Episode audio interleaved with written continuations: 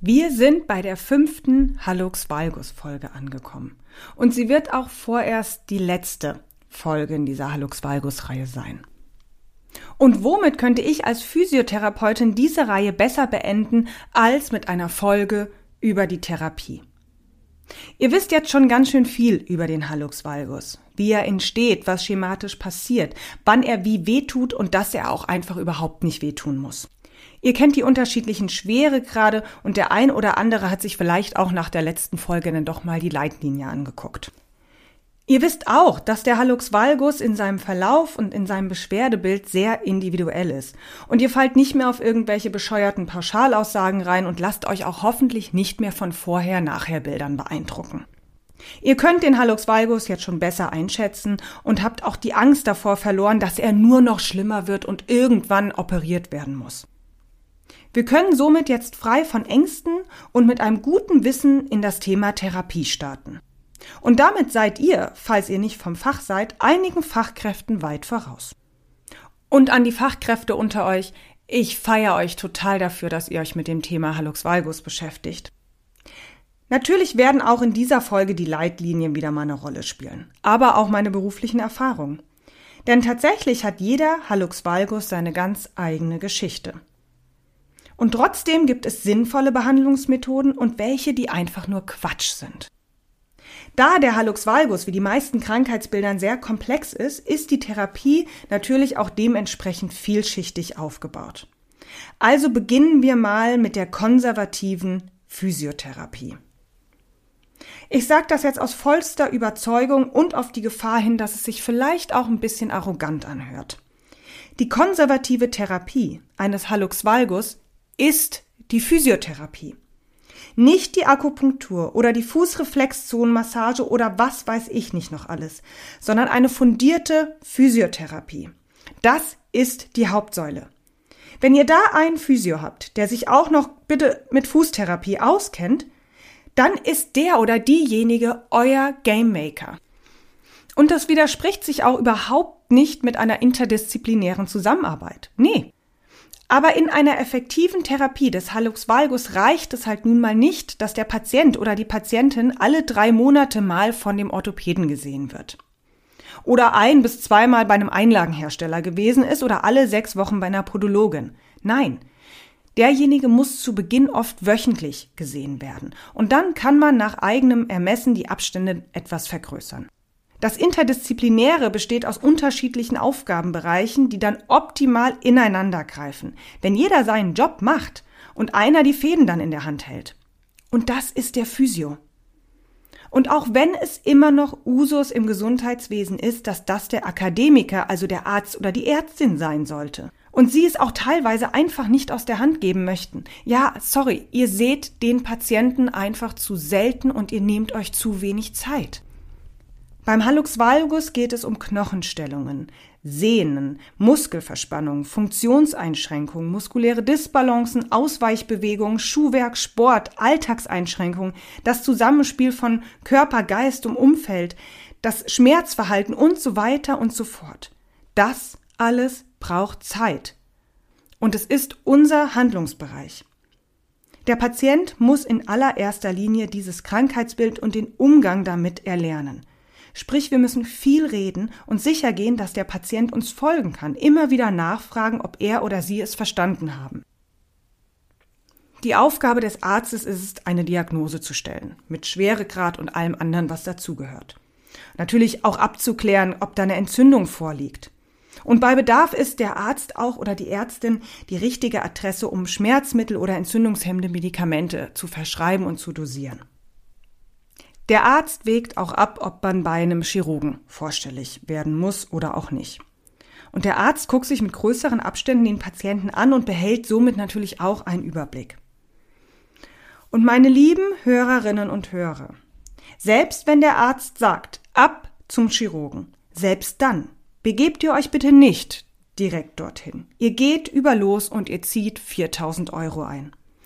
Sprich, ihr geht zu einem spezialisierten Physiotherapeuten und der kann euch 4000 unterschiedliche Dinge sagen und tun. Selbst wenn der Physio euch direkt zu Beginn sagt, dass er die Aussage des Arztes unterstützt und ihr um eine Operation tatsächlich nicht drumherum kommt, dann könnt ihr den Physio gleich für die Nachbehandlung nehmen. Und was noch viel fantastischer ist, auch für die Vorbehandlung. Ja, wer hätte das gedacht? Auch im Vorfeld kann die Physiotherapie viel tun. Man kann schon unterschiedliche Übungen für die Füße durchgehen und machen, sodass die Ansteuerung nach der Operation leichter fällt. Bei einer OP wird Gewebe beschädigt. Wenn der Kopf und das Bewegungsgedächtnis aber schon wissen, wie die Bewegung und die Übung gemacht wird, dann fällt es leichter, diese Ansteuerung wiederherzustellen. Auch ein gut durchbluteter Fuß wird einfach eine Operation besser wegstecken. Und ein Patient, der sich gut aufgehoben fühlt, etwas über das Thema Schmerz weiß und ein paar Mechanismen kennt, wie er mit Schmerz umgehen kann, wird einfach entspannter in die Operation gehen. Für viele ist es ein großes Thema, dass sie operiert werden und es beschäftigt sie sehr. Und da der Arzt für diese Befindlichkeiten meistens keine Zeit hat und es nicht jedes Mal wirklich hilfreich ist, mit anderen Laien darüber zu sprechen, die einem dann unbewusst irgendwelche Horrorstories von irgendwelchen Tanten, von der der Friseur, von der der Bruder und dessen Freundin und von der die Mutter einen Hallux valgus hatte und jetzt kann sie über, ähm, wurde operiert und jetzt kann sie überhaupt gar nicht mehr laufen, das ist alles ganz fürchterlich und ganz schlimm.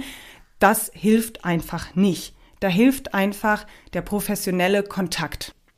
Und all diese Dinge können die Physios rund um das Thema Operation auffangen. Auch das ist Teil einer Therapie. Auch das Abwägen mit dem Patienten, diesen Prozess der Abwägung, ob er operiert werden sollte oder nicht, was er möchte, welche Einstellung er dazu hat, auch das kann im Vorfeld durch die Physiotherapie mit bearbeitet werden. Und was passiert, wenn keine Operation ansteht? Und jemand einfach nur einen Hallux valgus hat, nur in Anführungszeichen, dann sind wir natürlich definitiv die Game Maker. Eine solide und so weit wie möglich evidenzbasierte Physiotherapie. Das ist konservative Behandlung. Heilpraktiker, Osteopathen, Akupunkteure und so weiter sind zusätzliche Maßnahmen, die man ergreifen kann. Aber nur als Ergänzung und nicht als alleinige Therapie. Das meine ich mit interdisziplinär. Ich arbeite ja in meiner Praxis auch eng mit zwei Osteopathinnen zusammen und das ergänzt sich super. Wir machen damit wirklich sehr gute Erfahrungen, aber einer muss die Fäden in der Hand halten. Wir, die Physiotherapeuten, also die Game Maker, arbeiten nicht nur selber mit dem Patienten, sondern während einer laufenden Therapie können wir einschätzen, ob wir Hilfsmittel wie Einlagen oder Schienen brauchen. Und wenn ja, wie lange wir sie brauchen. Denn das Ziel ist es ja immer, dass die Patienten das Hilfsmittel irgendwann wieder loswerden.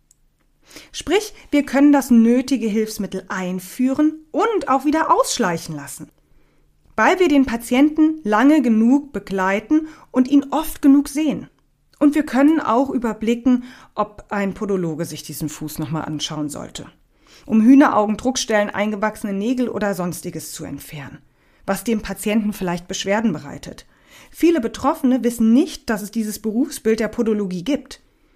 Und es kommt nicht gerade selten vor, dass der Patient schon durch das Entfernen eines Hühnerauges oder eingewachsenen Nagels eine Schmerzlinderung erfährt.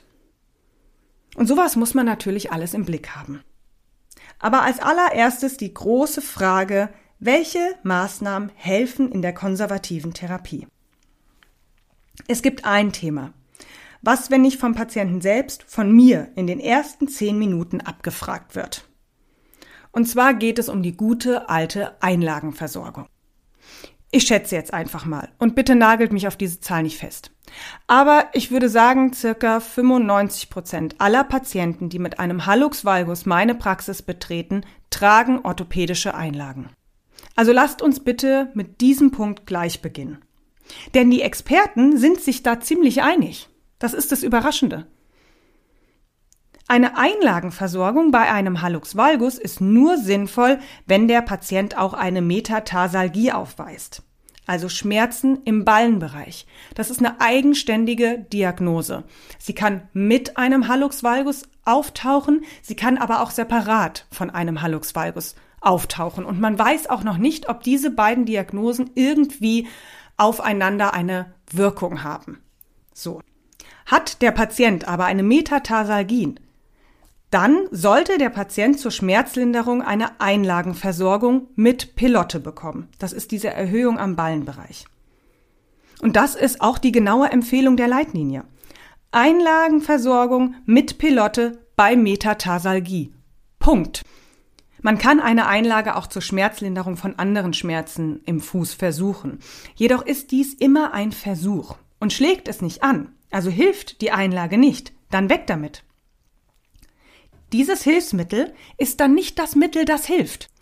Und bei einem wirklichen schmerzlindernden Effekt spricht man dann, dann auch nicht von Aussagen wie, äh, ja, ich bin mir jetzt gar nicht so sicher. Ist das, ist der Schmerz besser, seitdem ich die Einlage trage? Ich weiß es jetzt gar nicht. Es könnte, warten Sie mal, nee, ähm, obwohl, doch, vielleicht. Kein Patient, bei dem eine Einlage eine Schmerzlinderung verursacht, antwortet so. Wir haben ein genaues Datum, an dem der Patient die Einlage in den Schuh gelegt hat. Nehmen wir großzügig noch drei bis vier Tage dazu. Aber dann sollte der Patient dich angucken und sagen, ja, es ist besser geworden. Ja, ich kann damit länger schmerzfrei oder mit weniger Schmerzen unterwegs sein.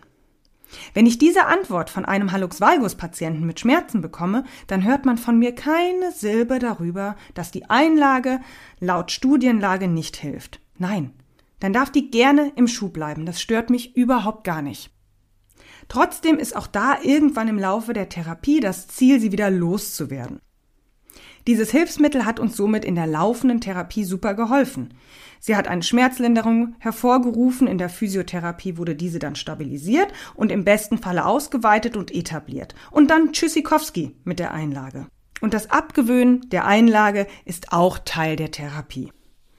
Das ist also der Einsatzbereich der Einlage in einer Hallux valgus Therapie, gekoppelt mit dem Schmerz, Hallux valgus und Schmerz, speziell wenn eine Metatarsalgie vorliegt. Kommen wir jetzt zu der großen, zu dem größten Missverständnis.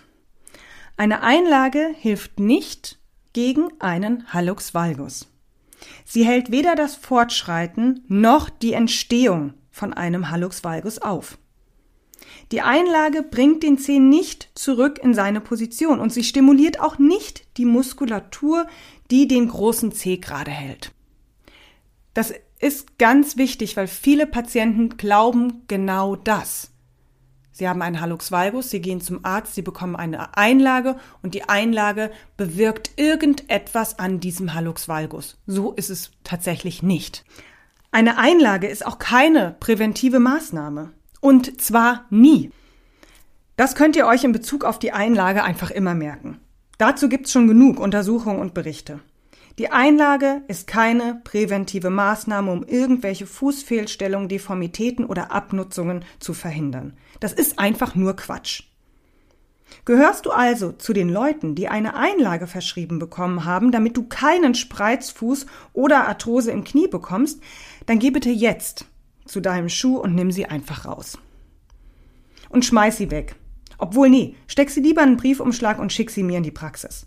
Ich sammle die nämlich. Nicht, weil ich da irgendwie eine komische Macke habe, sondern zum einen, um zu gucken, was es alles so auf dem Markt gibt und wie kreativ die hergestellt werden. Und dann natürlich als Anschauungsmaterial für die Patienten. Aber jetzt weiter hier im Text. Hast du einen schmerzfreien Hallux valgus und dir wurden Einlagen deswegen verschrieben, dann kannst du sie wirklich mit absolut ruhigem Gewissen aus deinem Schuh rausnehmen. Sie bewirken bei einem Hallux valgus, wie gesagt, nichts. So, damit haben wir jetzt auch schon das große Thema Einlagen ganz klar und gut eingeordnet. So, womit geht's weiter? Auf jeden Fall ist die Schmerztherapie, wenn der Patient oder die Patienten Schmerzen hat, ein großes Thema. Und dazu gehört eine gute Anamnese.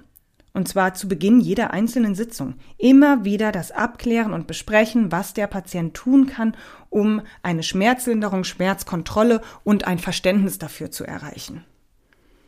Und das ist bei jedem Menschen anders. Manche sind wahnsinnig rational und setzen sich alles ganz strukturiert um.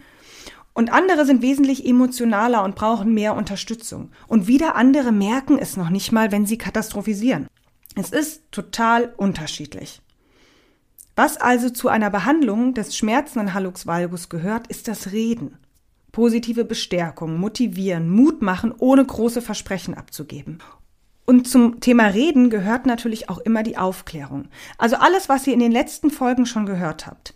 Der Patient braucht dieses komprimierte Wissen, was zu seinem individuellen Fall passt. Also ja, wir sind Laberbacken. Wir sind der große Hallux Valgus Erklärbär. Und das Reden hört bei der Aufklärung nicht auf, sondern es geht weiter bei der Anleitung von den aktiven Übungen. Den großen C aktiv in alle Richtungen trainieren, die er kann. Mit und ohne Widerstände isoliert, genauso wie in dem funktionellen Zusammenschluss. Und bei den Übungen sind der Kreativität keine Grenzen gesetzt. Der Großteil der Übungen sollte so deutlich und einfach sein, dass der Patient sie auch zu Hause alleine durchführen kann, ohne ständig zu überlegen, hä, wie war das nochmal? Wo soll die Ferse, wenn der große C und der Ballen und was macht denn jetzt der kleine und so? Das verwirrt zu sehr. Die Übungen so schlicht und klar wie möglich. Und zwei große Dinge sind dabei zu beachten. Zum einen muss der Trainingsplan ganz klar sein anhand von Bildern, Notizen, Videos, Fotos oder was auch immer. Und er muss für eine gewisse Zeit gemeinsam geübt und immer wieder kontrolliert werden. Ein guter, klarer Trainingsplan ist das Hauptkriterium zu der Selbstwirksamkeit, damit der Patient auch ohne den Therapeuten sicher weitermachen kann. Die Übungen sollen verinnerlicht werden und negative Glaubenssätze sollen verstummen. Der Patient soll spüren, dass er das, was ich ihm gesagt habe und gezeigt habe, verstehen kann und selber für sich sorgen kann. Das heißt, ich muss meine Therapie so strukturiert und klar aufbauen wie möglich. Und ja, es gibt Patienten und Patientinnen, die schickt man zum Schluss dann mit nur drei bis vier Übungen nach Hause. Aber diese Übungen sitzen. Und sie machen sie und sie helfen. Ganz simpel, ganz einfach. Und zum anderen muss dem Patienten klar sein, warum er das alles machen soll. Wir erklären somit jede einzelne Übung. Warum finde ich es als Therapeutin wichtig, dass er die oder die Übung macht? Was soll diese Übung bewirken? Diese beiden Punkte gehören eng zusammen und wenn der Patient die Übung regelmäßig macht, dann sieht er oder sie auch recht schnell Erfolge. Und diese Erfolge brauchen wir zur Motivation. Wir müssen als Therapeuten also eine ganze Portion Pädagogik, also Methodik und Didaktik mitbringen, um dem Patienten klarzumachen, um was es geht. Also, der Patient sollte am Ende einer Hallux Valgus Behandlung einen Trainingsplan haben, mit dem er oder sie selbstständig weiterarbeiten kann. In diesem Trainingsplan sollten Kraftübungen, Mobilisationsübungen des großen Cs in alle Bewegungsrichtungen sein und der Patient sollte selbstständig Traktions- und Massagegriffe kennen, um selber mal ein bisschen Hand anzulegen was natürlich in der Therapie meistens wir als Therapeuten machen, auf jeden Fall zu Beginn. Einige Patienten finden es auch sehr angenehm, wenn der Hallux valgus getaped wird, aber das ist sehr individuell. Verspürt der Patient keinen subjektiven Profit, dann können wir die Zeit einfach anders nutzen. Taping am Fuß ist sowieso noch mal ein bisschen besonderer Fall, denn durch das Schwitzen und die Reibung von Socken und Schuhen halten die meistens nur ein paar Tage, manchmal sogar nur ein paar Stunden. Und ich persönlich ziehe eine Hallux valgus Nachtschiene dem Taping vor. Das ist tatsächlich eine Maßnahme, die ich einigen meiner Patienten nahelege. Jedoch sollte man darauf achten, dass die Schiene nicht zu viel hartes Plastik enthält. Nicht nur wegen dem Thema Nachhaltigkeit, sondern weil sie einfach drückt und unbequem ist und die meisten deswegen aufhören, sie zu tragen. Die Kombination aus aktivem Krafttraining der Füße und dem Tragen einer Nachtschiene wird in der Literatur auch oft als effektive Therapie beschrieben. Kommen wir aber mal zu dem Therapieziel, zu dem Ziel. Was ist das Therapieziel? Natürlich formuliert der Patient das Ziel. Also der Patient sagt uns, wo er seine Probleme hat und was am Ende der Therapie sein soll. Das häufigste Therapieziel ist die Schmerzfreiheit. Natürlich bei Schmerzpatienten ist ja klar, was ja sehr verständlich ist. Die Schmerzfreiheit ist natürlich das optimale Endziel. Aber wir hören auch Ziele wie, ich will, dass der C etwas gerader wird. Das ist ganz ehrlich gesagt ein Ziel, bei dem ich etwas genauer nachfrage. Zum Beispiel, was Sie sich erhoffen, wenn der C wieder gerader wäre. Und dann kommt sowas wie, dann kann ich den oder den Schuh wieder tragen. Was nichts mit meinem Therapieauftrag zu tun hat, denn ich bin einfach Physiotherapeutin keine Modedesignerin. Aber ich kann den Einstieg nutzen und über Schuhwerk aufklären. Und oft verändert sich dieses, ich sag's jetzt einfach mal so, plakative Ziel des geraden Cs auch während einer Therapie. Dann geht die Aufmerksamkeit vom schief zu inaktiv. Dann heißt es also ganz schnell, oh Gott, ich kann den C ja gar nicht in die gewünschte Richtung bewegen oder oh, mein großer C liegt ja gar nicht auf dem Boden auf, so wie die anderen. Aus meiner Erfahrung kann ich sagen, die gerade Stellung des Cs ist recht schnell nicht mehr das aktuelle Thema. Und natürlich muss ich einem Patienten auch ganz ehrlich sagen, dass das kein realistisches Therapieziel für die Physiotherapie ist. Wenn der C einfach wieder gerade sein soll, dann muss der Patient einfach zu einem Chirurgen, denn der kann das einfach wieder gerade machen. Bei mir stehen andere Dinge im Vordergrund. Was auch ein Grund ist, warum ich diese Hallux valgus Vorher-Nachher-Bilder von Physiotherapeuten einfach so unendlich sinnbefreit finde. Es kommt aber auch oft vor, dass kein direktes Therapieziel benannt wird, sondern nur solche Sachen wie, da muss was passieren, das kann ja nicht richtig sein, ich würde gerne etwas dafür tun und so weiter und so fort. Selbst wenn diese Aussagen sehr unspezifisch sind, beinhalten sie trotzdem eine Motivation, mit der wir gut arbeiten können. Also kurz zusammengefasst. Der Patient liefert uns das Therapieziel und wir passen darauf unsere Behandlungsmaßnahmen an.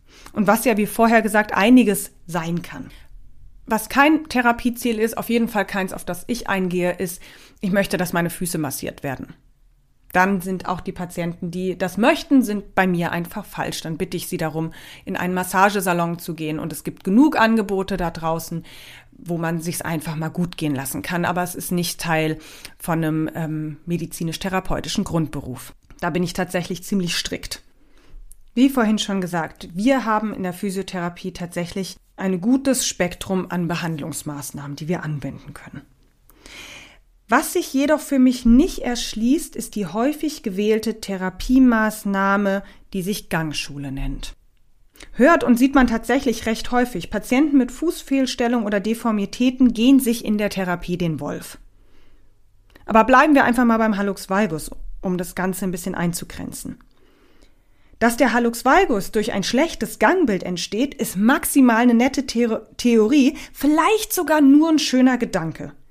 Es gibt keine Daten darüber, dass wenn der Mensch so oder so geht über den und den Zeitraum, dass er dann einen Hallux valgus entwickelt.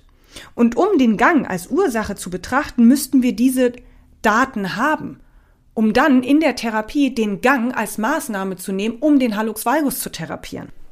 Auch das in Anführungszeichen typische Gangbild eines Hallux valgus, von dem nach außen gedrehten Fuß und dem Rollen über die Innenseite des Hallux. Da können wir nur von einem Ist-Zustand ausgehen. Denn zu diesem Zeitpunkt, wo wir den Patienten sehen, wissen wir nicht, was zuerst da war, die valgische Stellung des Cs oder das Gangbild. Um in einen so komplexen, unbewussten Bewegungsablauf einzugreifen, muss ich diese Maßnahme als unabdingbar für mein Therapieziel beurteilen. Die Gangschule wird auch in den Leitlinien nicht als Maßnahme empfohlen. Sie spielt eigentlich gar keine Rolle in den Leitlinien des Hallux valgus. Aber natürlich hat die Gangschule eine absolute Daseinsberechtigung bei der Behandlung eines Hallux valgus. Zum Beispiel, wenn der C gut vorbereitet und gekräftigt in die Gangaktivität gehen soll. Da kann ich ruhig mal die Abroll- und Abdruckphase beüben.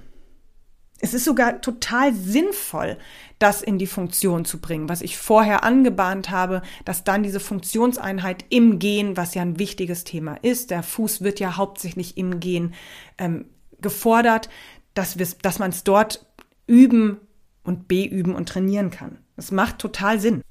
Ich muss mich dann aber nicht durch den ganzen Körper nach oben arbeiten und nochmal zehn Therapieeinheiten nur für das Gangbild einplanen. Ja, wie gesagt, es ist ein super Tool, zum Ende eines Therapieplans mit dem Patienten nochmal an das Gangbild und an die Funktion zu gehen. Ich selber mache es dann aber auch nur mit Patienten, die es gut umsetzen können und Spaß daran haben. Oma Duck, die verwirre ich nicht noch in den letzten beiden Therapieeinheiten. Ja? Da mache ich das Ganze nur ganz, ganz runtergebrochen und sehr, sehr vereinfacht. Aber natürlich kommt die Gangschule auch zum Tragen, wenn es das Ziel des Patienten ist. Und ich meine jetzt nicht solche Ziele wie, ich möchte schmerzfrei durch den Supermarkt gehen. Oh, er hat gehen gesagt. Zacobello, wir machen Gangschule. Nein, Ich meine Patienten, die einen Schmerz in der Belastung des Gehens haben. Also zum Beispiel welche, die Schmerzen im Hallux valgus nach einer Wanderung von zehn Kilometern oder so haben. Oder die beschreiben, dass sie, wenn sie mit dem Hund spazieren gehen, Schmerzen im Hallux valgus haben und sonst nicht. Und natürlich macht dann die Gangschule ähm, Sinn als Maßnahme. Aber wie ich gleich zu Beginn gesagt habe, wenn ich will, dass der Patient nachhaltig etwas aus der Therapie mitnimmt und, und umsetzt, dann muss es klar, einleuchtend und einfach sein. Und das ist bei aller Liebe unser Gang einfach nicht. Er ist unbewusst, er ist komplex und er ist individuell. Und wir haben noch keine Ahnung, ob und wie viel Auswirkung er auf die Entstehung von Krankheitsbildern hat. Und wir dürfen, finde ich, auch immer nicht das Thema der Anpassungsfähigkeit unterschätzen. Die Wahrscheinlichkeit, dass sich unser Körper einem gewissen, über Jahrzehnte lang benutzten Bewegungsablauf wie dem Gangbild längst angepasst hat, ist extrem hoch. Also wenn ich das verändern möchte bei einem Patienten, dann muss ich mir sicher sein, dass das die Ursache oder ein großer Teil einer Ursache sein kann. So, kommen wir mal zum Ende. Also, wir können in der aktiven Fußtherapie bei einem Hallux valgus wirklich viel erreichen. Und auch hier ist das Hauptziel die Nachhaltigkeit. Und die erarbeitet man auf unterschiedlichen Ebenen und diese müssen nachvollziehbar und alltagstauglich sein. So, ich denke, ich kann jetzt mit ruhigem Gewissen nach diesen Worten dieser Hallux valgus Reihe erstmal schließen. Sie ist ja durchnummeriert, also sollte es irgendwann eine Hallux valgus Folge Nummer 6 geben, dann wisst ihr, ich habe das Thema nochmal aufgegriffen. Aber ich würde sagen, vorerst schließen wir hier das Thema Hallux valgus ab und begeben uns in ein neues Thema und einen neuen Bereich. In diesem Sinne, bis zur nächsten Podcast-Folge.